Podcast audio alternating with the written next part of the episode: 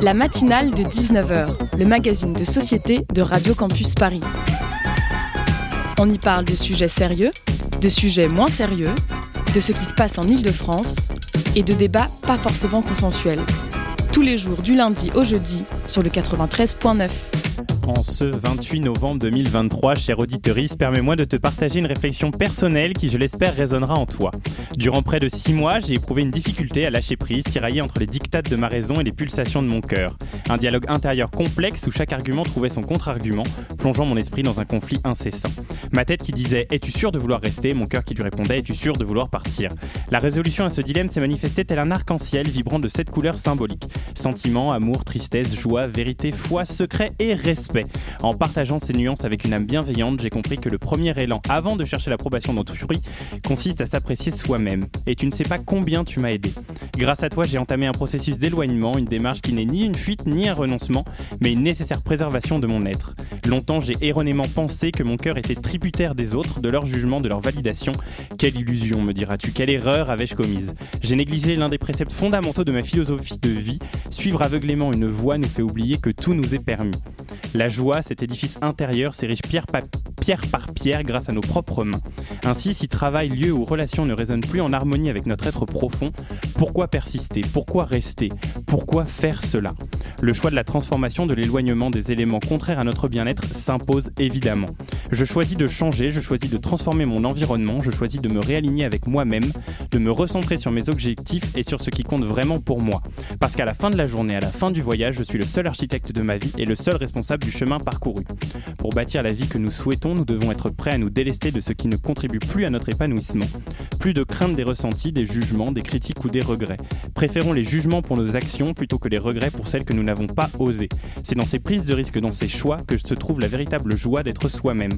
Je ne déclare pas une fin mais un changement de cap. Pour la première fois de ma vie, je réalise que le seul maître ici, c'est moi, et nul autre. En moi réside l'autorisation, l'audace, l'aventure. Et chez moi, tout est toujours permis. Médite là-dessus. Salut, c'est Théo, vous êtes sur Radio Campus Paris et tout de suite c'est la matinale de 19h sur le 93.9.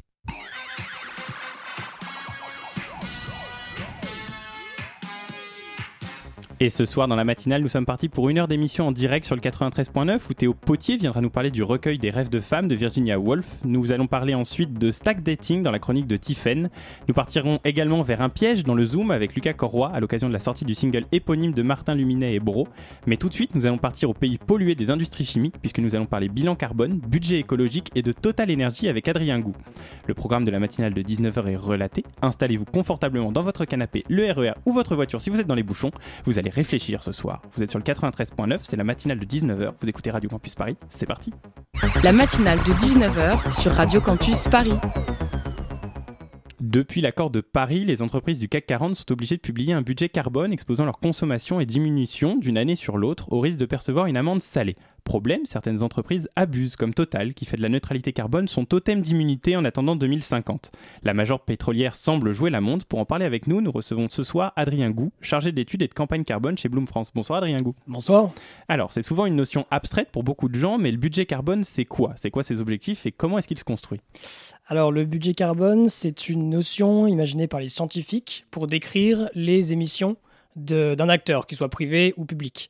Euh, le budget carbone, ça correspond aux émissions d'une entreprise, par exemple, de Total Energy, c'est-à-dire ce qu'elle va émettre entre aujourd'hui et 2050, si on atteint la neutralité carbone en 2050.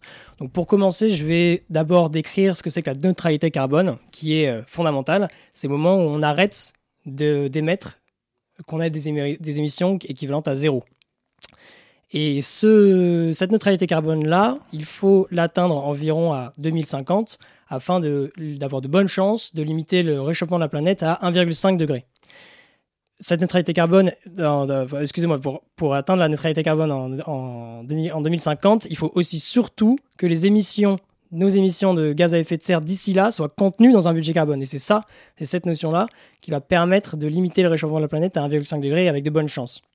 Donc neutralité carbone en 2050 et budget carbone, le, le volume euh, émis par l'ensemble de, de, la planète et qui se décline ensuite acteur par acteur. Donc vous tu l'as dit, euh, vous l'avez dit, en introduction, les États sont légalement obligés de publier des budgets carbone et de les respecter, sinon ils ont des amendes. Et c'est ce qui passait avec la France avec l'affaire du siècle. Ils ont reçu une amende pour non-respect de leur budget carbone sur la période 2015-2018. Et, nous, ce qu'on a expliqué chez Bloom lors de notre enquête du mois dernier, et dans un rapport qui a été publié la semaine dernière, c'est que Total Energy, dans ses engagements, s'engage, s'est engagé en 2020 à respecter une neutralité carbone en 2050, mais pas un budget carbone. Ils sont absolument silencieux sur le budget carbone, c'est-à-dire que dans tous les documents publiés sur le climat, on n'entend pas la notion de budget carbone. Donc ils font l'impasse sur cette notion scientifique qui est euh, essentielle qui, est, euh, qui fait euh, la paire avec la neutralité, carbone. Et donc c'est une sorte de totem d'unité en effet où il, il s'engage à, à, 2050 à avoir des, émissions nulles, mais d'ici là, alors qu'on devrait, pour contenir nos émissions euh, de, gaz à effet de serre, avoir des émissions en 2030 à par exemple 45% et donc respecter un certain budget carbone jusqu'à 2050, eux ne s'engagent pas d'ici 2030 à réduire leurs émissions de CO2. Ils comptent rester constants jusqu'à 2030, au moins, mais voire au-delà, ça l'avenir nous le dira. Et, en plus aujourd'hui, enfin, cet, non-engagement sur le budget carbone leur permet euh, de continuer leur politique d'ouverture de nouveaux projets d'extraction et d'exploration d'énergie fossile, donc euh, gaz, pétrole et euh, gaz, pétrole, excusez-moi, et, qu'ils en ouvrent depuis, euh, depuis des années, qui continuent à en ouvrir de plus en plus, à chercher avec des campagnes d'exploration à absolument les quatre coins de la planète. Euh, Total Energy, sorti la semaine dernière, c'est la major pétrolière, la compagnie pétrolière qui explore dans le plus de pays, 53 pays pour être précis, euh, loin devant les, deux autres majors pétrolières, ENI en Italie et je crois que c'est Shell, pour pas dire de bêtises. Mais en tout cas, c'est la première en expansion fossile et c'est à ce titre-là que nous, on publie ce rapport euh, sur Total Energy pour dénoncer cette politique d'expansion complètement climaticide et les engager, grâce à la mobilisation civile, à se prononcer sur le budget carbone, reconnaître que la neutralité carbone en 2050 ne suffira pas à, limiter la température à, des niveaux euh, vivables, c'est-à-dire 1,5 degré euh, ou proche, et, les engager donc à se prononcer sur le budget carbone afin qu'ils réduisent leurs émissions dès aujourd'hui et pas d'ici 10, 20, 30 ans. Oui, ça veut dire que si je vous écoute bien, en réalité, euh, Total prévoit à partir de 2030, en réalité, de réellement baisser ses, consommations énergétiques, entre guillemets, son, budget carbone. Ça veut dire que du coup, pour eux, entre guillemets, ils peuvent arriver à la neutralité en seulement 20 ans. C'est jouable ça aujourd'hui? Alors, déjà 2030, c'est si euh, on les prend au pied de la lettre et c'est, on va dire, l'engagement minimal. C'est eux, dans leur, dans leur document de stratégie climatique, entre gros guillemets, ils prévoient de commencer à baisser d'ici 2030, mais ça pourrait être encore plus loin, leurs émissions de, gaz à effet de serre. Euh, ce qui fait que baisser toutes ces émissions à un niveau euh, extrêmement élevé jusqu'à zéro en 2050, que ce soit en 20 ans, en 10 ans, c'est à la fois extrêmement compliqué, si ce n'est impossible, ça nécessite euh, soit des développements de technologies qui aujourd'hui on, sait trop peu, trop peu développées, trop risquées, et enfin des pareils technologiques où euh, personne, s'il était au courant de, ce que ça, de ce que ça voulait dire en termes de, coûts, en termes de, développement, ne souhaiterait parier là-dessus. et, si ce n'est pas via ces technologies qu'on arrive à réduire nos émissions, alors c'est tout simplement une sorte d'effondrement du, de la production de pétrole. Et là, en effet, oui, si à 2040, par exemple, on a un monde euh, à plus de 1,5 degré, 1,6 degré, 1,7 degré, euh, invivable. Dans ce cas-là, euh, moins de gens, moins de pétrole. Et dans ce cas-là, oui, on va arriver à peut-être sa neutralité carbone, mais pas du tout dans les conditions qu'on souhaiterait. Justement sur ça, comment est-ce qu'aujourd'hui chez Bloom, vous évaluez l'impact des activités de Total Énergie, notamment en matière d'expansion, comme vous l'avez dit, sur les émissions de carbone et sur le changement climatique de manière générale? Comment je les évalue? Oui. Alors nous, on regarde les, euh, rapport d'activité de Total pour euh, déterminer ce qu'ils déclarent comme émissions de, CO2. On compare avec tout un tas de publications scientifiques et le consensus scientifique euh, prononcé par le GIEC, mais aussi des rapports plus spécifiques, par exemple sur l'énergie avec l'Agence internationale de l'énergie. Et cet ensemble de scénarios qui définit une sorte de scénario moyen, entre guillemets, on, regarde est-ce que Total est compliant avec ça? Est-ce, est, que le, scénario annoncé par Total est compatible avec ça? Et c'est absolument pas le cas. Et, enfin, du coup, ce serait quoi les, les, les conséquences de ce silence aujourd'hui? C'est enfin, à terme, qu'est-ce qui va se passer sur la planète si Total continue de cette manière-là et toutes les industries pétrochimiques de manière générale? À terme, il ne faut absolument pas euh, miser sur un dépassement au-dessus d'1,5 degré en se disant c'est pas grave, on pourra redescendre ensuite. C'est peut-être ce qui risque de se passer aujourd'hui. On a de moins en moins de chances d'arriver à limiter le, réchauffement à 1,5 degré. Mais au-delà de ça, on a des, un, système planétaire qui commence vraiment à se dégrader. C'est déjà le cas aujourd'hui. Hein. Aujourd'hui, on, a vécu les, les canicules en 2022-2023, euh, des catastrophes naturelles imputables au changement climatique qui se multiplient. Il ne faut pas que ça devienne non plus une, une, une normalité. Il ne faut pas qu'on s'y habitue. Et, et, pourtant, on le voit de plus en plus quotidiennement, que ce soit, euh, donc, je disais, des, des, canicules en été, des gels tardifs, des rendements agricoles qui, diminuent, des inondations, des feux de forêt. on, le voit justement en ce moment dans l'actualité. On pense notamment à nos camarades du Pas-de-Calais qui sont sous les eaux. Exactement, exactement. Je pense aussi à Brest avec les tempêtes Siaran et Flamingo où ils sont, ils sont pris ça euh, au début de fin d'octobre. Et, tout ça, c'est ce qui est en train de se passer sur une planète qui est réchauffée à 1,2 degré actuellement, à plus 1,2 degré par rapport à l'ère pré-industrielle.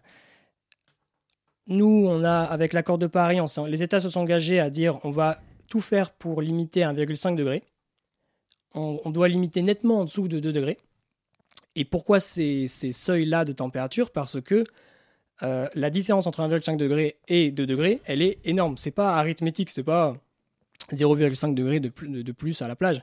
En fait, la différence, elle se chiffre en des centaines de millions de personnes en plus exposées à des vagues de chaleur plus fréquentes, euh, des personnes qui vont euh, devoir être déplacées par euh, la montée des eaux, des îles qui vont disparaître, sous, enfin, submergées par, les, par la montée des eaux, notamment dans les îles du Pacifique. comme je disais, les rendements agricoles qui vont baisser, donc des tensions sur les ressources en eau, des famines, etc. Et puis aussi, c'est pas seulement humain, c'est aussi les conséquences à la biosphère. Il y a deux chiffres, moi, qui me parlent énormément de différence entre un réchauffement de 1,5 degré et 2 degrés, c'est euh, par exemple la disparition des coraux. Les coraux qui abritent un tiers des espèces marines. C'est énorme, alors que ça représente en surface vraiment pas grand-chose, quelques dixièmes de pourcents. Euh, ce sont des, des, écosystèmes ultra riches en biodiversité, avec un réchauffement planétaire de 1,5 degré qui réchauffe aussi donc les océans. Les coraux disparaissent à 80% parce qu'un récif corallien exposé à une température, à une augmentation de température très légère de 1 degré, euh, que se met à mourir, à blanchir et à, mourir. Donc 80% pour des récifs qui disparaissent pour un réchauffement à 1,5 degré, pour un réchauffement à 2, à 2 degrés, c'est euh, plus de 99% des coraux qui disparaissent. Autant dire que euh, plus de coraux sur Terre. Et plus de coraux, donc plus l'écosystème dont, enfin, tous les, les, espèces marines qui dépendent de cet écosystème et euh, la, chaîne est longue parce que ce sont des chaînes alimentaires très complexes euh, qui, qui, sera impactée. Un autre chiffre, pareil, c'est sur la fonte de la banquise arctique, donc aussi il y a tout un écosystème qui en dépend. dans un monde à réchauffer à 1,5 degré, elle disparaît un été sur 100 à cause d'un pic de température mondiale. Et dans un monde à 2 degrés, cette banquise disparaît tous les 10 ans. Et autant vous dire qu'une fois que la banquise disparaît une fois, euh, l'écosystème est grandement impacté par la disparition sur un seul été. Donc euh, cette euh, disparition qui serait la décennale pourrait arriver extrêmement probablement et très rapidement si rien n'est fait. Alors justement, cette question des 1,5 degrés, elle est en question depuis l'accord de Paris, c'était il y a presque 10 ans. Euh, en ce moment se tient, euh, enfin commence dans pas très longtemps je crois, la COP 28, euh, notamment à Dubaï, Dubaï qui est la ville où les rues sont climatisées, où le président désigné est le président d'un grand groupe pétrochimique mondial chez Bloom. Comment est-ce que vous réagissez à ça? Est-ce que vous pensez pas que les cartes elles sont un peu jouées d'avance? Alors la COP 28, il faut tout de suite le dire, ça reste le, un, endroit où autour de la table se réunissent tous les, les gouvernements, les États du monde. Et c'est probablement seulement de cette manière-là qu'on arrivera à trouver un accord international pour tous se mettre d'accord et diminuer euh, notre euh, consommation d'énergie fossile et donc nos émissions de gaz à effet de serre. Maintenant, en effet, vu ce qui est en train de, enfin, vu comment la, la, COP s'est installée, la COP 28, c'est-à-dire à Dubaï en effet, avec le président de cette COP qui est Ahmed Al-Jaber, qui est directeur général de ADNOC, donc la compagnie nationale de, de pétrole et gaz de, des Émirats arabes unis, ça va être probablement enfin, les, engagements sont déjà probablement euh, euh, foutus. Parce qu'on le voit là cette semaine dans, l'actualité, tout un tas de scandales qui sont dévoilés à droite, à gauche. Je pense à, une étude du euh, Center for Climate Research, il me semble, qui, explique que le président dont je parlais a profité de sa position de président de COP28 pour négocier des contrats de vente fossile avec d'autres pays. Euh, dont la France d'ailleurs. Donc l'étude est disponible sur Internet et fait scandale. On se rend compte que, que c'est d'un cynisme euh, révulsant, repoussant la manière dont cette COP va être organisée. Donc on n'a pas encore commencé, qu'on a déjà peur de ce qui pourrait en sortir. Et pourtant, la COP, encore une fois, cette COP-là en particulier, a beaucoup de, d'importance parce qu'il y a beaucoup d'enjeux notamment la discussion en effet du bilan de la COP21, donc l'accord de Paris qui a été discuté et, négocié et voté en 2015 à Paris et qui nous engageait à euh, limiter les réchauffements de température. Et, on va avoir le temps d'en reparler. Restez avec nous, Adrien Gour. Reste avec nous aussi, cher auditeuriste. Tout de suite, on va marquer une pause musicale sur le 93.9. Ça s'appelle Toujours trop de Thérèse. T'as bavé sur mon corps, maintenant tu craches dessus. Y'a sûrement un problème, je crois que tu m'aimes plus. J'ai cherché tous les soirs ce qui t'avait déplu. J'ai chialé sur mon sort parce que je t'avais déçu. T'as bavé sur mon corps, maintenant tu craches dessus.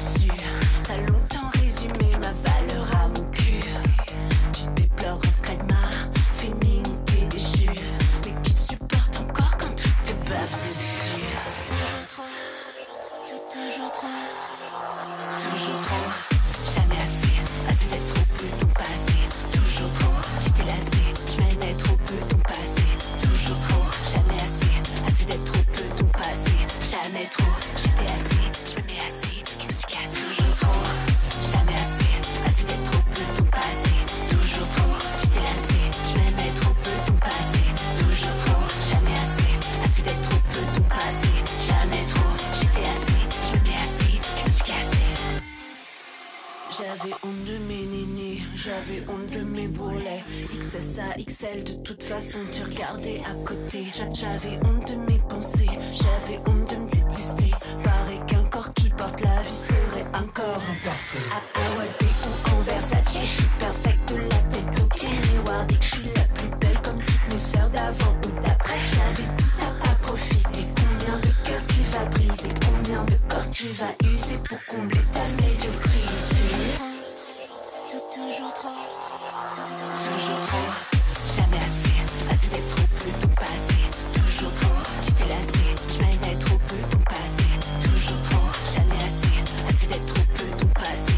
Jamais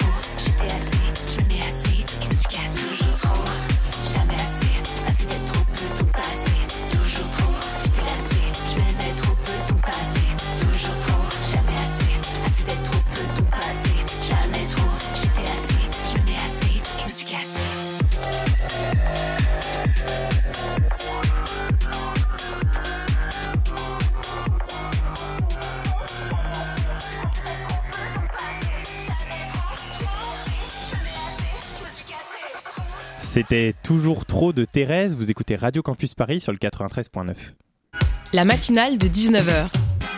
Alors, nous en parlions juste avant notre interlude musicale. Nous recevons Adrien Gou et vous nous expliquez que la COP28 a des liens avec la COP21 en réalité dans ses conséquences. Vous nous expliquez notamment que nous sommes tenus à maintenir l'augmentation de la température terrestre à 1,5 degré Celsius. Euh, une carte sur les bombes climatiques de Data for Good, elle est sortie il y a à peu près trois semaines, qui démontre que euh, Total peut ne pas nous permettre d'atteindre l'objectif. Est-ce que nous, citoyens, on a des cartes à jouer euh, dans ce combat? Ouais, et le mieux, c'est de se renseigner un maximum. Donc typiquement sur cette carte dont vous parliez, euh, allez la regarder, carbonebombs.org, et se rendre compte de l'ampleur du sujet. Et donc Total Energy multiplie ses, ses projets d'exploitation et d'exploration d'énergie fossile euh, partout dans le monde. Alors cette carte-là parle des bombes climatiques, c'est-à-dire des projets qui pourraient émettre plus de 1 milliard de tonnes de CO2, qui est énorme. Euh, et d'autres, d'autres rapports, là je pense à celui de Greenpeace qui a, été publié pareil à peu près au même moment, sur la, l'ampleur aussi de euh, l'étendue de tous les projets euh, de Total Energy. Et alors chez Bloom, nous on avait publié un, on avait commencé une campagne et publié un rapport il y a un an, presque jour pour jour, sur un projet de développement de gaz en Afrique du Sud par Total Energy. Un projet au large des côtes sud-africaines qui avait un, impact à la fois sur la biodiversité, sur l'économie locale, parce que les pêcheurs impactaient, et puis du coup, bien sûr, sur toutes les émissions de gaz à effet de serre qui seraient issues de ce développement euh, monstrueux. Euh, ça, c'est un aspect. C'est pour montrer que ce, projet-là, euh, de type ça en Afrique du Sud, est conséquent et climaticide. Euh, mais c'est ce qui se passe dans les eaux sud-africaines, c'est ce qui se passe aussi au Mozambique, en Ouganda, avec le projet ICOP, en Papouasie-Nouvelle-Guinée, au Qatar, en Argentine, et la liste est extrêmement longue. Euh, il faut aller peut-être se renseigner, regarder sur euh, des cartes comme celle de Carbon Bonds pour voir à quel point Total Energy multiplie ce projet aux quatre coins de la planète.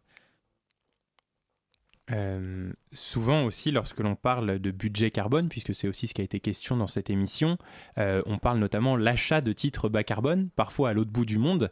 Est-ce que vous n'avez pas peur finalement aujourd'hui avec cet objectif de neutralité carbone, alors j'ai bien compris que ce n'était pas forcément la même chose que le net zéro, mais euh, en réalité, bah, on arrive à une sorte de marché du carbone sur, euh, dans, le sens où, euh, bah, en échange d'une forte somme d'argent, je vous autorise à polluer parce que bah, moi, je fais réduire mes, mes économies d'énergie. Mm. Est-ce que finalement, aujourd'hui, bah, le prochain marché financier, c'est le marché du carbone et il serait tradé par les plus gros pollueurs? Oui, alors c'est déjà à peu près le cas aujourd'hui avec un prix du carbone qui a été fixé. Il y a des marchés européens euh, d'échange de, de, droits à émettre. Euh, mais qui n'est pas encore sur tous les produits pour, pour, encore, pour autant. Ce principe-là a pour but de, de, oui, de, de montrer le, vrai prix du carbone, euh, qui n'était pas à l'époque, et maintenant ça permet de, de rendre des, installations moins rentables, tout simplement. Après, pour autant, le, marché des droits à émettre et surtout à, à polluer euh, en achetant par exemple des, euh, des projets qui, qui captent du carbone, à l'autre bout de la planète, euh, ce dont vous faites référence, là, ça, ça a beaucoup moins de chances de, réussir euh, parce que euh, ce sont des, des, choses trop peu surveillées et qui, qui, misent des fois sur des technologies trop compliquées et pas assez abouties et réalistes. Et puis pour ce qui est des solutions naturelles, même elles ne, ne sont pas résilientes à 100%. Par exemple, aller planter une forêt au Congo, ce qu'a fait Total, euh, ce sur quoi a misé Total euh, dans une partie de il y a quelques années et encore aujourd'hui. Il n'y a aucune garantie que ces forêts-là survivent à un incendie de forêt ou bien à une maladie parce que c'est planté en quadrillage. Et, et, ça, ça permet aujourd'hui à Total d'ouvrir un projet en disant regardez, on a planté des arbres, donc on est neutre en carbone, c'est-à-dire tout ce qu'on émet, on le réinjecte dans la terre. Sauf que ce qu'il faudrait faire, c'est capter ce CO2 via une forêt, via des technologies aussi si on veut, mais ne pas s'en servir pour se justifier euh, et se dédouaner d'ouvrir de nouveaux projets fossiles. Alors justement, on a parlé euh, de coûts euh, financiers à la crise climatique et en, matière de Total, enfin avec Total Énergie. L'autre coût, c'est le coût humain. Enfin, on se rend compte aujourd'hui que finalement, les premiers impactés de la crise climatique, c'est pas forcément ceux qui polluent, c'est parfois d'autres pays. Est-ce qu'aujourd'hui, on a une forme de justice climatique ou pas du tout? Très peu, très peu. Et c'est très juste, en effet, de dire que euh, ceux qui polluent le moins subissent le plus. Euh, je voudrais juste refaire un, point sur la, COP, parce que c'est justement à ce moment-là, la COP 28, où on va avoir euh, un des dirigeants du Tuvalu, du, Tonga, des, des, îles du Pacifique, qui vont bientôt finir submergés, qui vont pouvoir s'adresser à euh, des pays pétroliers du Moyen-Orient, l'Occident, euh, la Chine, et leur, dire, leur dire droit dans les yeux, euh, ce que vous êtes en train de faire est en train de me tuer, est en train de détruire ma culture, mes voisins et l'entièreté de ce que je suis. Ça, ça c'est fort. Enfin, je pense que c'est niveau justice climatique, ça démontre qu'on est au minimum aujourd'hui. Et ensuite, à une échelle plus euh, locale, nationale, on a aussi cette même question sur les richesses, c'est-à-dire que ce sont les, personnes qui détiennent le plus, les plus riches, qui polluent beaucoup plus que les plus précaires. Euh, il y, a tout un tas de rapports à aller consulter, par exemple celui d'Oxfam qui a été sorti la semaine dernière, qui le montre qu'à l'échelle mondiale, ceux qui détiennent beaucoup polluent beaucoup. Et il n'y a aucune... Euh, et donc ça, c'est sur les, émissions, mais ensuite sur les conséquences, on, on le, on le voit aujourd'hui, ceux qui n'ont pas les moyens de se protéger, de, de, de, de, partir en vacances au frais en été ou au contraire au chaud en hiver, ou bien de se réfugier quand il y a un événement euh, météorologique extrême, eux subissent de plein fouet le réchauffement climatique, alors qu'ils y ont le moins contribué. Non, on parle aussi beaucoup de, de réfugiés politiques, etc. Est-ce que demain on aura des réfugiés climatiques? Ah, Je pense que c'est déjà le cas aujourd'hui. Euh. Il y a des régions du monde qui sont déjà invivables. Des endroits qui. Parce que, comme je le disais, la, la planète s'est réchauffée de 1,2 degré déjà. Et ça, ça fait des, euh, des, une accélération de, de l'invivabilité de certaines zones où on n'a pas, juste pas du tout le temps de s'adapter. Il faut imaginer déjà des, des, forêts, des écosystèmes qui se déplacent très lentement euh, pour euh, fuir l'augmentation de température. Les humains pourraient se déplacer plus vite, mais ils ne peuvent, peuvent pas se déplacer euh, sans les écosystèmes. Or, les écosystèmes n'ont pas ce temps-là d'adaptation. Donc, les, réfugiés climatiques existent déjà. Il y a des, la plupart des, zones autour de l'équateur deviennent invivables et deviendront invivables avec le temps, ce qui fait qu'on a des montées euh, vers le nord ou vers le sud, euh, que ce sur les trois continents, euh, Amérique, Europe et, et Asie, et ça crée déjà tout un tas de tensions. Ma dernière question, elle portera plutôt sur euh, le rôle des citoyens aujourd'hui. Parce qu'on a beaucoup parlé de vous, les organisations, on a parlé aussi des entreprises qui avaient un rôle à jouer, les États. Euh, aujourd'hui, quel rôle les citoyens ils peuvent jouer pour faire pression sur des entreprises comme Total Energy comme, euh, ou à la COP28 en matière de responsabilité climatique? Et surtout, comment est-ce qu'on peut aider notre planète à aller mieux? Alors, sur le premier point que j'aimerais tout de suite écarter et qui reste très important, ce sont les gestes individuels. C'est évidemment très important de, diminuer sa consommation en, général de pétrole, entre guillemets, sauf que le pétrole est partout. Donc ça va être euh, faire attention au chauffage l'hiver, ça va être se déplacer en vélo quand on est en ville et quand on a la, possibilité. Mais ça, ça ne peut pas suffire. Ça ne peut pas suffire parce que tant qu'on est bloqué dans un monde de fossiles, poussé par une, surproduction d'énergie fossile, euh, les individus individuellement ne pourront pas résoudre la, crise climatique, le changement climatique. Et pour ça, il faut qu'il y ait une pression, une mobilisation citoyenne forte sur l'ensemble du monde euh, politique, public, privé. Et ça peut passer par plusieurs euh, actions, que ce soit le vote, bien sûr, pour la politique, mais aussi faire attention à ses achats, donc privilégier certains produits plus que d'autres. Et enfin, je dirais, parce qu'on s'adresse ici à des étudiants, faire attention là où on va travailler parce que c'est un, poids énorme euh, d'aller valider, euh, euh, d'aller travailler dans, une, telle banque ou bien justement chez Total Energy. Même, en pensant qu'on va changer les choses de l'intérieur, en réalité, on est aussi en train de valider en disant je leur fais confiance. Alors que les fuir, les boycotter, entre guillemets, ça permet de montrer qu'on n'est pas d'accord avec leur politique et avoir un poids considérable. Ça leur fait peur en plus. Je sais qu'il y a pas mal d'étudiants en école d'ingénieur et école de commerce qui ont annoncé de cette manière-là à, des banques comme euh, Crédit Agricole et BNP, on n'ira pas travailler chez vous tant que vous n'aurez pas pris des engagements euh, forts et, réalistes. Et ça, je pense que ça fait, trembler euh, en haut par rapport à, peut-être une mobilisation climat ou quand ils sont trop hauts dans leur tour à la défense, ils se disent bon bah là ça nous atteint pas, c'est pas grave, ils mettent de la, peinture, on, on, va juste nettoyer. Quand ce sont les jeunes générations d'étudiants qui disent attention, on va vous couper les vivres, on va, on va, on va, on va entre enfin, ouais, on va, on va vous empêcher de continuer euh, de manière forte en simplement n'allant plus travailler chez vous. C'est la fin, la fin pour eux. Eh bien, en espérant que notre planète se portera mieux. Merci beaucoup, Adrien Gou, d'avoir accepté l'invitation de la matinale de 19h. Euh, reste avec nous, cher auditeuriste. La matinale de 19h, ça continue sur Radio Campus Paris. La matinale de 19h sur Radio Campus Paris. Après le ghosting et le love bombing, Tiffen, tu vas nous parler d'une nouvelle tendance de dating de plus en plus utilisée sur les applis de rencontre. Et oui, hier, alors que je scrollais sur Twitter, je suis tombée sur un article publié par un magazine féminin qui parlait d'une nouvelle tendance amoureuse révolutionnaire dont je n'avais jamais entendu parler, le stack dating. Alors intriguée par la promesse alléchante d'une vie amoureuse plus épanouie, évidemment, moi j'ai cliqué. Alors qu'est-ce que c'est le stack dating? Eh bien pour les petits curieux qui chercheraient un moyen d'échapper au dating d'heure embarrassant, je vous explique. Le mot stack signifie empiler, autrement dit, le stack dating est la pratique qui consiste à enchaîner les dates à tour de bras sur une même journée en les glissant entre deux activités. Alors si vous habitez comme moi à Paris, ça donne ça, un date entre 8h43 et 8h49 pendant que vous attendez le prochain métro qui n'arrive pas.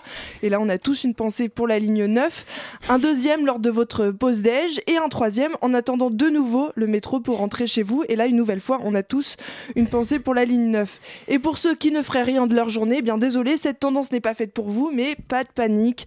Je vous propose de vous rabattre sur le down dating. Cette fois, il s'agit de faire des dates le matin, plus éveillé, plus vif, vous pourrez vivre votre rencontre en toute sérénité. Mais attention, hein, le, stack, dating n'est pas sans risque. L'article précise qu'il peut entraîner quelques désagréments. Parmi eux, on retrouve le risque de tomber tout simplement dans l'indifférence vis-à-vis de ses prétendants. Donc pas terrible. Et perso, j'ai pas été vraiment satisfaite de cette histoire hein, de stack dating. Une tendance pas si apaisante que ça finalement. J'ai donc poursuivi mes recherches et j'ai basculé dans le monde merveilleux des anglicismes euh, amoureux. Hein. Connaissez-vous le towing, la tendance dating qui consiste à rappeler son ex, Bay Reeling, quelle est cette tendance qui incite à plus de sincérité pour trouver l'amour?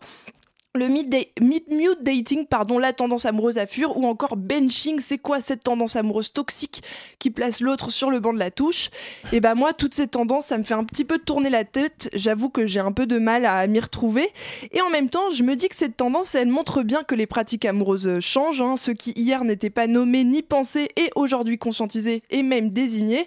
Par exemple, certains comportements toxiques sont pointés du doigt. Le dernier en date est le rock teasing. L'expression désigne une technique de manipulation qui consiste à faire miroiter à la personne que vous datez une demande en mariage imminente. Sauf que, hein, évidemment, vous en doutez, c'est là que ça devient compliqué. Cette demande de mariage n'arrivera jamais. Alors prendre conscience de ces comportements, c'est aussi un moyen de se protéger. Et donc, j'ai plus qu'une chose à dire, vive les anglicismes. Eh bien, en tous les cas, le rendez-vous est donné ou pas à voir, hein, selon ce que tu as envie, cher auditorice.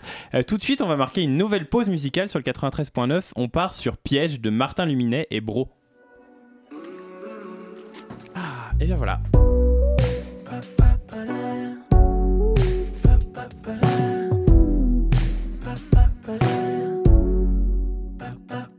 On te dira d'être dans la moyenne, vivre une vie d'amour et d'eau tiède.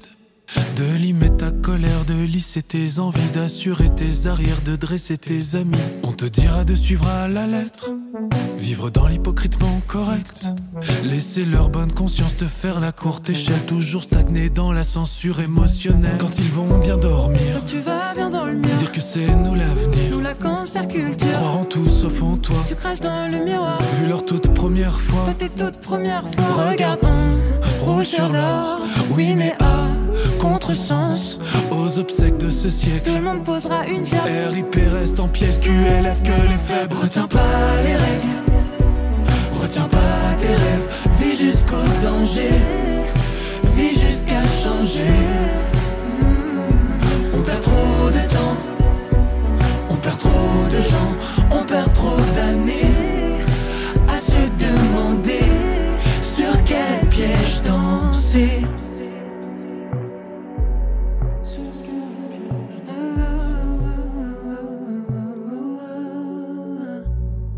Je vois qu'ils disent tous leur peur et leurs doutes. Faut mettre une distance, le temps qui s'essouffle. J'observe des histoires, des mains, des victoires. À ceux qui jugent tout, vous brisez l'espoir. Je suis ravi d'entendre qu'on meurt tous un jour. Ça crée la distance qui construit l'amour. J'emmerde la prestance, je cherche le fond. La réelle question, c'est qu'est-ce qu'on fout? Tu seras jugé trop mal Tu sors du parcours par tous ces gens qui en baillent. faisant l'amour. On élève les garçons dans un sale égo trip. Et n'oublie pas que les filles sont parfois des saltiers. Le milieu de la musique, tapinage artistique. Mais je persiste à croire peut-être ce changement. Qu'on va baiser la loi et faire de beaux enfants. Retiens pas les règles, retiens pas tes rêves. Vis jusqu'au danger, vis jusqu'à changer. On perd trop de temps, on perd trop de gens. On perd trop d'années à se demander sur quel piège t'enduser. On te dira d'être bon, on te dira d'être celle qui sera bien comme il faut. On te dira d'être saine, on te dira d'être femme et jamais de toi-même, car c'est ça qui fait peur.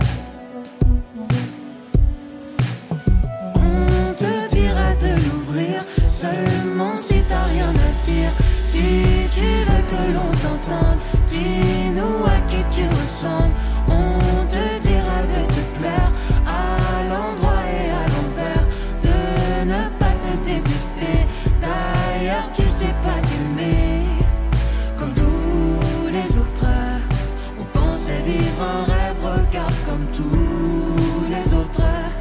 On vit dans le même piège. Retiens pas les règles,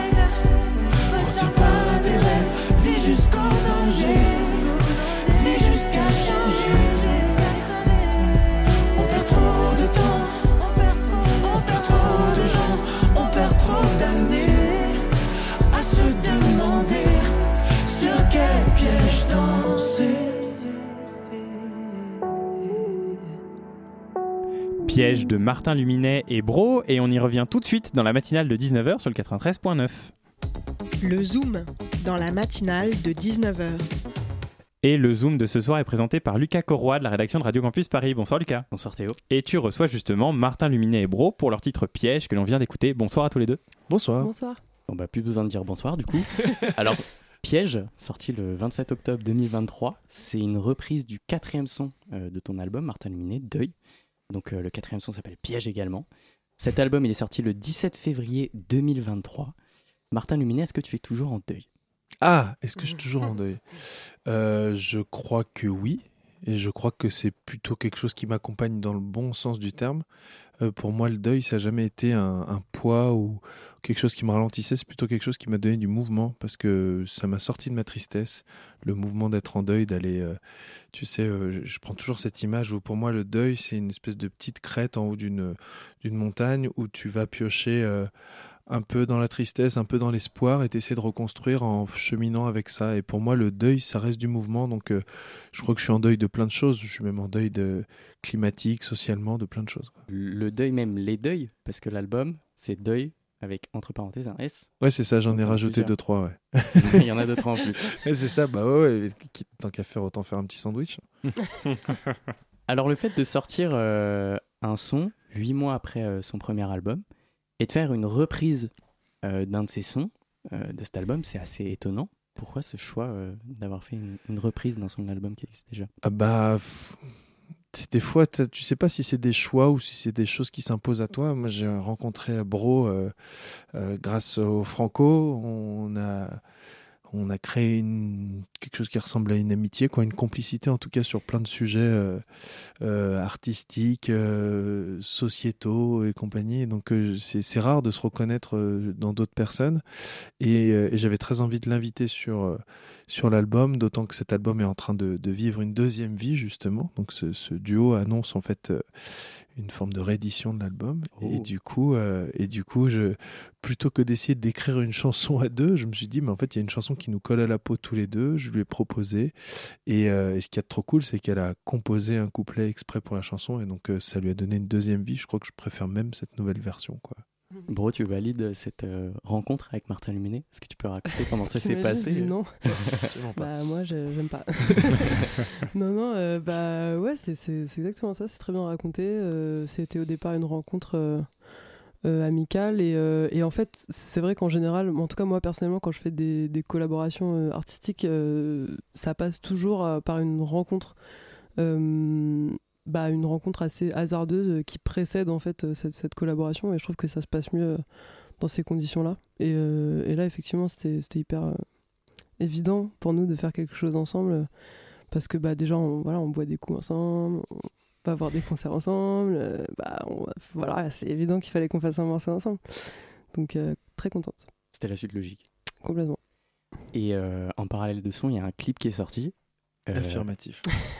Est-ce que vous pourrez en parler un peu parce qu'il est assez spécial, assez drôle, franchement très drôle pour un sujet en plus euh, assez lourd. C'est un genre de karaoké euh, en pleine nature. Ouais, c'est ça. euh.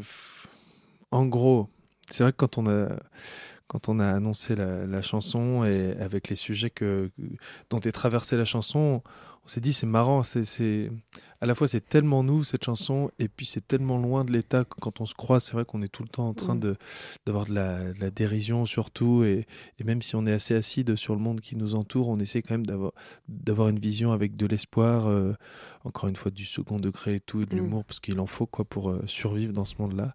Et du coup, on s'est- on- je crois qu'on s'est tous les deux dit qu'on voulait pas un clip qui qui soit prom dug sur la chanson. Mm. On voulait quelque chose, une forme d'ironie du sort.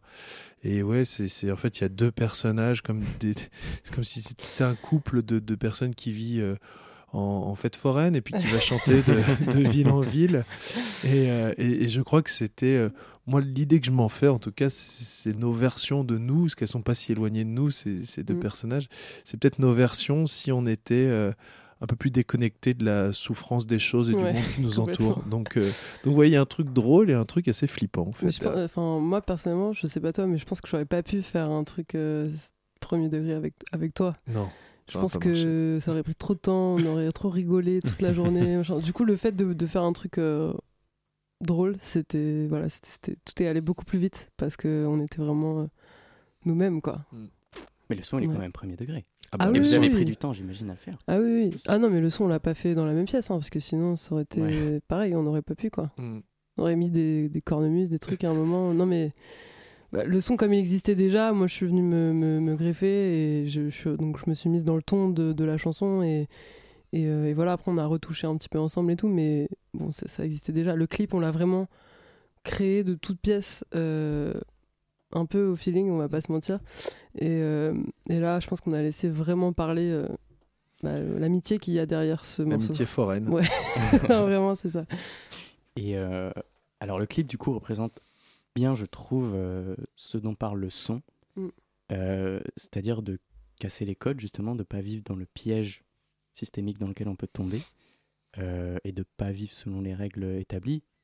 J'imagine que c'est de ça Ouais, dont ouais. parle le son. Ouais. Ah bah ouais, complètement. euh, Mm. c'est- ça raconte un peu aussi euh, ce, ce piège. Il est à plusieurs étages. C'est un piège euh, évidemment de société, puis c'est un piège intime où on finit par tomber dedans parce que on essaye soit de plaire euh, en oubliant de se plaire à soi, on essaye de d'appartenir peut-être au plus grand nombre pour pas être dans le rejet. euh. donc euh, oui, il y a, y a- y a un truc où euh, même dans le clip, on a essayé de faire ça, quoi, de, faire le truc le plus neutre possible, parce qu'aujourd'hui, tu as l'impression que la parole qui sera la moins contestée, tu, tu vas pouvoir faire un film n'importe quoi, et puis en fait, la, la meilleure façon de pas te faire entrer dedans euh, par la, euh, la contestation, la cancel culture ou, ou plein d'autres choses, c'est peut-être de rien dire, quoi. C'est d'avoir une parole neutre, ce qui est complètement triste et, et assez aberrant quand on se dit qu'on fait de l'art. Mais euh, mais il y a ça, et donc du coup, c'est vrai que le- la chanson raconte ça et le clip raconte ça de comment est-ce qu'on tombe dans ce piège-là de finir complètement Et neutre. alors, dans la nouvelle version de Piège, euh, donc il y a une alternance euh, de vos deux voix sur euh, des mêmes couplets euh, qui crée un- une sorte de jeu de questions-réponses. Et donc il y a un couplet en plus de toi, Bro. Mm. Euh, donc un couplet en plus de la version originale. Qu'est-ce que tu as voulu raconter en plus euh, dans ce son? Qu'est-ce que la notion de piège t'inspire, Bro? C'est une bonne question. euh. J'aime bien dire ça d'abord quand on me pose une question. Euh, bah, en fait, euh, ce qui est cool, c'est quand on a un cadre comme ça qui est déjà aussi posé, c'est assez facile en fait de venir. Enfin, quand on est d'accord avec, avec la chanson, hein, parce que sinon c'est assez compliqué, je pense. Mais c'est assez simple de venir, de venir s'aligner sur le truc. Je pense que j'ai juste essayé de bah, de, de, de dire ce qui était déjà dit dans cette chanson, mais à ma manière, euh, voilà, je pense que j'ai cette manière d'écrire euh, qui est, qui est vraiment propre à moi et, et en fait j'ai vraiment repris euh, le fond qu'avait mis, qu'avait mis Martin et puis je l'ai, je l'ai, je l'ai, j'ai utilisé ma forme pour voilà, redécorer un peu son, son fond quoi. Et donc tu disais, tu as enregistré ton couplet euh, toute seule? Ça s'est pas. Non, fait non, avec Martin écrit pour seule, vraiment. mais je euh, J'étais derrière avec Il un était là quand j'ai enregistré. Un taser quand même. Non, non, j'ai j'ai écrit toute seule, mais, euh, mais j'ai enregistré euh, avec Martin et on a voilà, on était ensemble au moment de, de faire la réédition du morceau. Parce qu'on a été tous les deux traumatisés par l'histoire de, Steve- euh, de Freddie Mercury et de David Bowie qui se sont jamais croisés pour enregistrer Under Pressure. On s'est dit, bon bah voilà, nous on veut au moins euh, vivre voilà. ça quoi. On veut voilà. On veut être ça. au moins dans la même pièce Belle pour métaphore. enregistrer. N'est-ce pas. Euh, Martin Luminet, single, euh, on en a un petit peu parlé, mais il garde la même euh, direction artistique que ton album. Mhm. Euh, et que les singles qui sont sortis avant ton album. Donc ça veut dire que ça annonce quelque chose pour la suite. Une réédition. Bah ouais, ouais, du coup, moi je garde mal les secrets, mais ouais, et Ah ouais. c'est ça. Ah bah là, j'avoue que ouais, Ouais, ouais, je- on- je tout le monde est complètement au courant. planté. quoi. Ouais. Voilà. et je vais vous donner mes codes de carte bleue aussi. Euh, non, non, ouais, réédition, bah, en fait, euh, c'est un peu un mot fourre-tout aussi. Euh, je crois que moi, ce qui m'importait, c'était d'arriver à reparler du deuil. C'est pour ça que j'appréciais que tu me poses la question, parce que de reparler du deuil un an après, parce que ces choses-là, en fait, disparaissent pas si vite, disparaissent pas juste avec un album, euh, même si ça accélère le fait de devoir mettre des mots dessus et que ça a sans doute accéléré une forme de guérison ou de lucidité sur ces questions-là. Mais euh, moi, j'avais envie de me confronter un an après à quels, étaient les sujets où j'avais pu avancer dessus, sur lesquels je ramais encore, qu'est-ce qui me rattrapait, qu'est-ce qui euh, avait été réglé, qu'est-ce qui ne l'était pas. Parce que j'arrive pas à dissocier ma, ma vie personnelle de ma vie d'artiste, quoi. Donc, euh, donc du coup, j'avais envie aussi de me frotter à ça. Et comme je sais que j'ai j'ai tendance à, à peut-être trop des fois me reposer sur mes acquis, euh, du coup, il fallait que je me remette un peu en difficulté là au bout d'un moment, parce qu'au bout de presque presque ouais dix mois euh, de sortie, euh, j'avais envie de me refrotter à tout ça, à ces questions-là, et, et de voir un peu de quel euh, quel deuil je me chauffais, quoi. Il nous reste plus que 1 minute 30. On va parler un peu de vos actus, de ton actu. Bro aussi, on rappelle, tu as sorti euh, ton album Grande le 31 mars 2023 avec des Mhm. feats dont Ella et Ichon. Ouais. Euh, un feat aussi avec Ronis Goliath qui s'appelle Save Me, sorti le 3 novembre 2023. Le plus récent, c'est un feat avec Laurie pour le retour de Laurie. Assez fou. Effectivement, ouais, ouais. Est-ce que tu peux nous en parler vite fait en 30 secondes de comment ça s'est fait? C'est marrant parce que souvent, beaucoup de gens m'invitent comme ça, tu vois, pour faire des rééditions de leurs morceaux. euh, voilà, ils voient en moi peut-être quelqu'un qui va ajouter une, une touche euh, nouvelle. Non, mais pour la faire courte, euh, un jour, j'étais posée, puis il y a Laurie qui m'a appelé vraiment, littéralement. J'ai dit allô, elle a dit salut, c'est Laurie. c'est ok. Et elle m'a parlé de son projet de vouloir refaire euh, ses morceaux de l'époque des années 2000 à la sauce 2020. Et, euh, et du coup, euh, on a fait, on a refait ensemble sur un air latino version 2023. Et je suis très contente. La boucle est bouclée. Sorti le 20 novembre 2023. Tout à Et fait. euh, Martin Luminet, euh, t'es en tournée, tu reviens de Reims. Tu pars à Vaux-en-Velin. C'est ça, En avant il y a-. Ouais, ouais, j'en ai mis de partout, Et, j'ai euh, fait plein de fautes et. Cannes en décembre et une cigale 5 mars 2024 aussi. Et bah ouais, bravo, exactement. Allez choper les places. Exactement. Merci beaucoup. On va vous voir tous les deux sur scène du coup. Avec volontiers. Ouais. Avec Ouais, volontiers. A priori, à la Ouais. cigale, euh, c'est un secret, je peux pas le dire. Non mais frère, depuis à Ah, tu gardes tous les secrets. genre. Ouais, grave, c'est ça. Mais il Non, semblerait non, je que serais pas là. je- moi, je serais à Vaux-en-Velin justement à ce moment-là. Ouais, c'est euh, ça. ouais. M'a- je l'ai invitée, elle m'a dit qu'elle avait une raclette, elle avait déjà acheté le fromage. Donc, du coup, euh, c'est C'est- tombé à l'eau. ce serait- Belle ouais. parole pour finir. Mm. Mais venez vérifier. Ouais, venez voir. Et bien en tout cas, le rendez-vous est donné. Merci beaucoup d'avoir accepté l'invitation de la matinale de 19h. Reste avec, plaisir. nous, cher auditeurs, puisque tout de suite on va marquer une dernière pause sur le 93.9. On en parlait il y a quelques secondes, ça s'appelle Sur un air latino, c'est avec Laurie et en featuring Bro.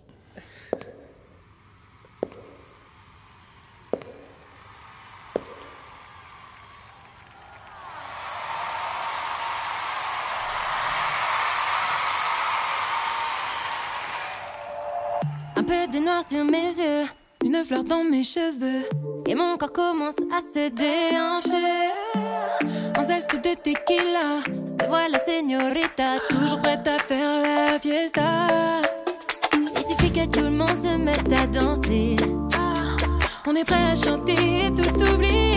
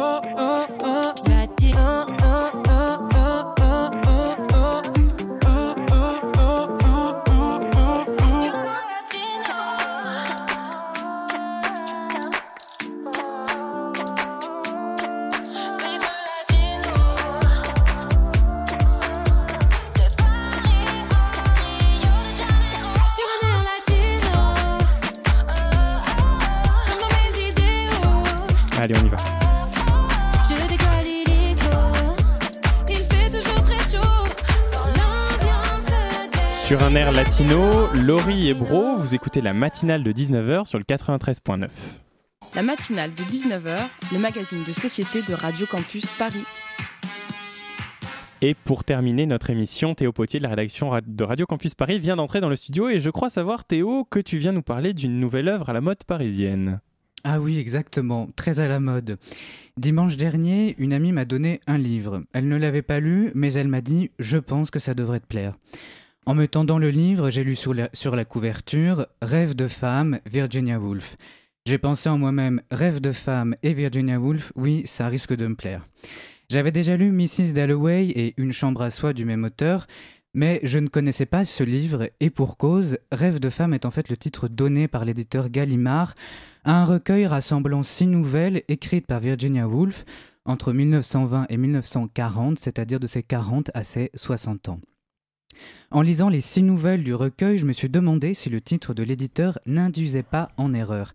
Car en réalité, les six nouvelles ne sont pas une suite de rêves de femmes, comme le prétend le titre.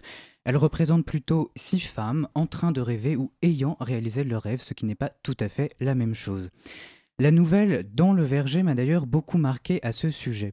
On y suit le personnage de Miranda qui s'endort dans un verger et qui se réveille en sursaut en se disant cette phrase Je vais être en retard pour le thé, comme dans Alice au pays des merveilles. Et puis elle se rendort avant de se réveiller à nouveau et de se redire cette phrase Je vais être en retard pour le thé, et ce, une troisième fois.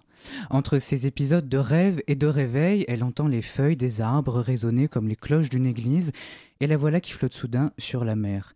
On comprend ensuite que Miranda s'est endormie près d'une église et qu'elle lisait un roman dont l'action se déroule près de la mer.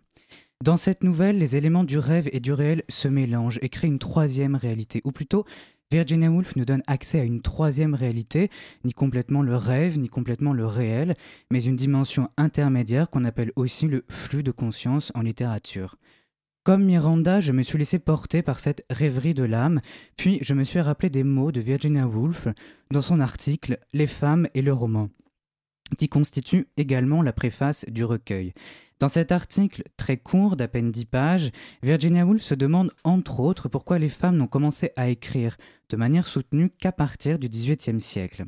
Elle répond qu'avant cette époque, il leur a manqué, je cite, un peu de temps libre, un peu d'argent et un lieu à elles. Elle explique avec une lucidité désarmante comment les femmes n'ont pas eu accès aux ressources matérielles qui leur auraient permis d'écrire, c'est-à-dire un salaire, un logement et la liberté sociale et politique. Je me suis donc dit qu'à son époque, Virginia Woolf devait avoir l'impression d'avoir déjà fait la révolution dans sa tête, mais que la réalité, elle, avait un train de retard. Elle m'a alors fait penser au personnage de Miranda qui justement fait l'expérience d'une réalité qui n'existe que dans son esprit.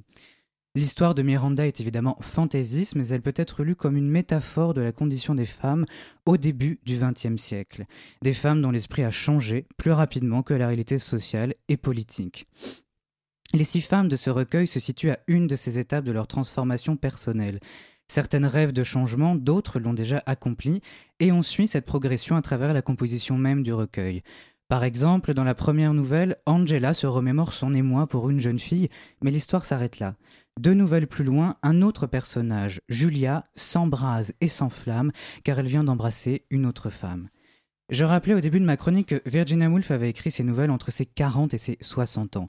Je doute qu'à cet âge, son intention était d'écrire des rêves de femme, comme le suggère l'éditeur, à l'image d'une petite fille qui coucherait ses rêves naïfs sur le papier. Il aurait peut-être fallu intituler ce recueil Métamorphose de femmes, car les six femmes qui le composent ne rêvent pas, elles se transforment. À travers ces portraits féminins, l'écrivaine nous raconte ses propres métamorphoses à elle, et si Virginia Woolf accorde effectivement une large place aux rêves, c'est qu'il est le chemin tout désigné vers le monde des métamorphoses. Ainsi, l'écriture n'est pas seulement un moyen pour les femmes de devenir l'égale des hommes, c'est aussi et surtout le moyen de s'inventer librement. Eh bien, ce n'est pas peu dire. Nous, ici à Radio Campus, nous croyons fermement au pouvoir des mots. Et voilà, cher auditeuriste, l'heure est venue de clore cette matinale de 19h. J'espère de tout cœur que cette émission a su ensorceler ton attention, t'ouvrant la porte de l'exploration à de nouvelles connaissances, légèrement plus riches qu'hier, mais sans doute moins bien que celles qui émailleront ton destin demain. Un immense merci à Adrien Cou pour être venu illuminer notre antenne de sa perspective perspicace sur la major pétrolière totale et ses abus budgétaires en matière de climat. N'oublions pas d'adresser nos salutations à Tiffaine Dubuard pour sa chronique captivante sur le stack dating et expliquons notre gratitude envers Lucas Corroy d'avoir participé au Zoom dédié à Piège, le nouveau titre de Martin Luminet et Bro. Pensons également à Théo Potier pour sa contribution passionnante dans sa chronique sur le recueil des rêves des femmes de Virginia Woolf. Tout ceci ne serait pas possible sans l'aide précieuse de notre complice Victor Taran qui a ouvert les micros de la matinale ce soir, permettant ainsi nos échanges, chers auditeurs. Une reconnaissance toute particulière est dédiée à Héloïse Robert, la force motrice de notre émission, orchestrant avec maestria l'ensemble de nos activités. C'est elle qui se consacre à dénicher nos invités, insufflant ainsi une véritable dynamique à nos programmes d'actualité exclusivement pour toi, cher auditeuriste. Et enfin, un remerciement tout particulier à toi qui honore de ta présence nos, nos soirées à partir de 19h. Grâce à toi, nous apprenons, évoluons et nous efforçons de traiter de sujets qui t'animent. Tu es notre source d'inspiration, notre muse, et nous te sommes infiniment reconnaissants pour cela.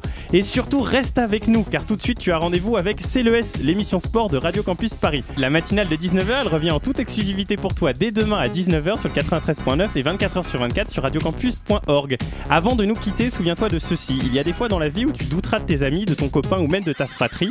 Ce n'est pas qu'ils te veulent du mal, juste que tu n'es plus leur priorité. Et si quelqu'un te traite de la sorte, c'est parfois qu'il est temps de partir. Tu es une merveille en ce monde. Ne l'oublie jamais. Je te dis à plus tard et surtout, enjoy!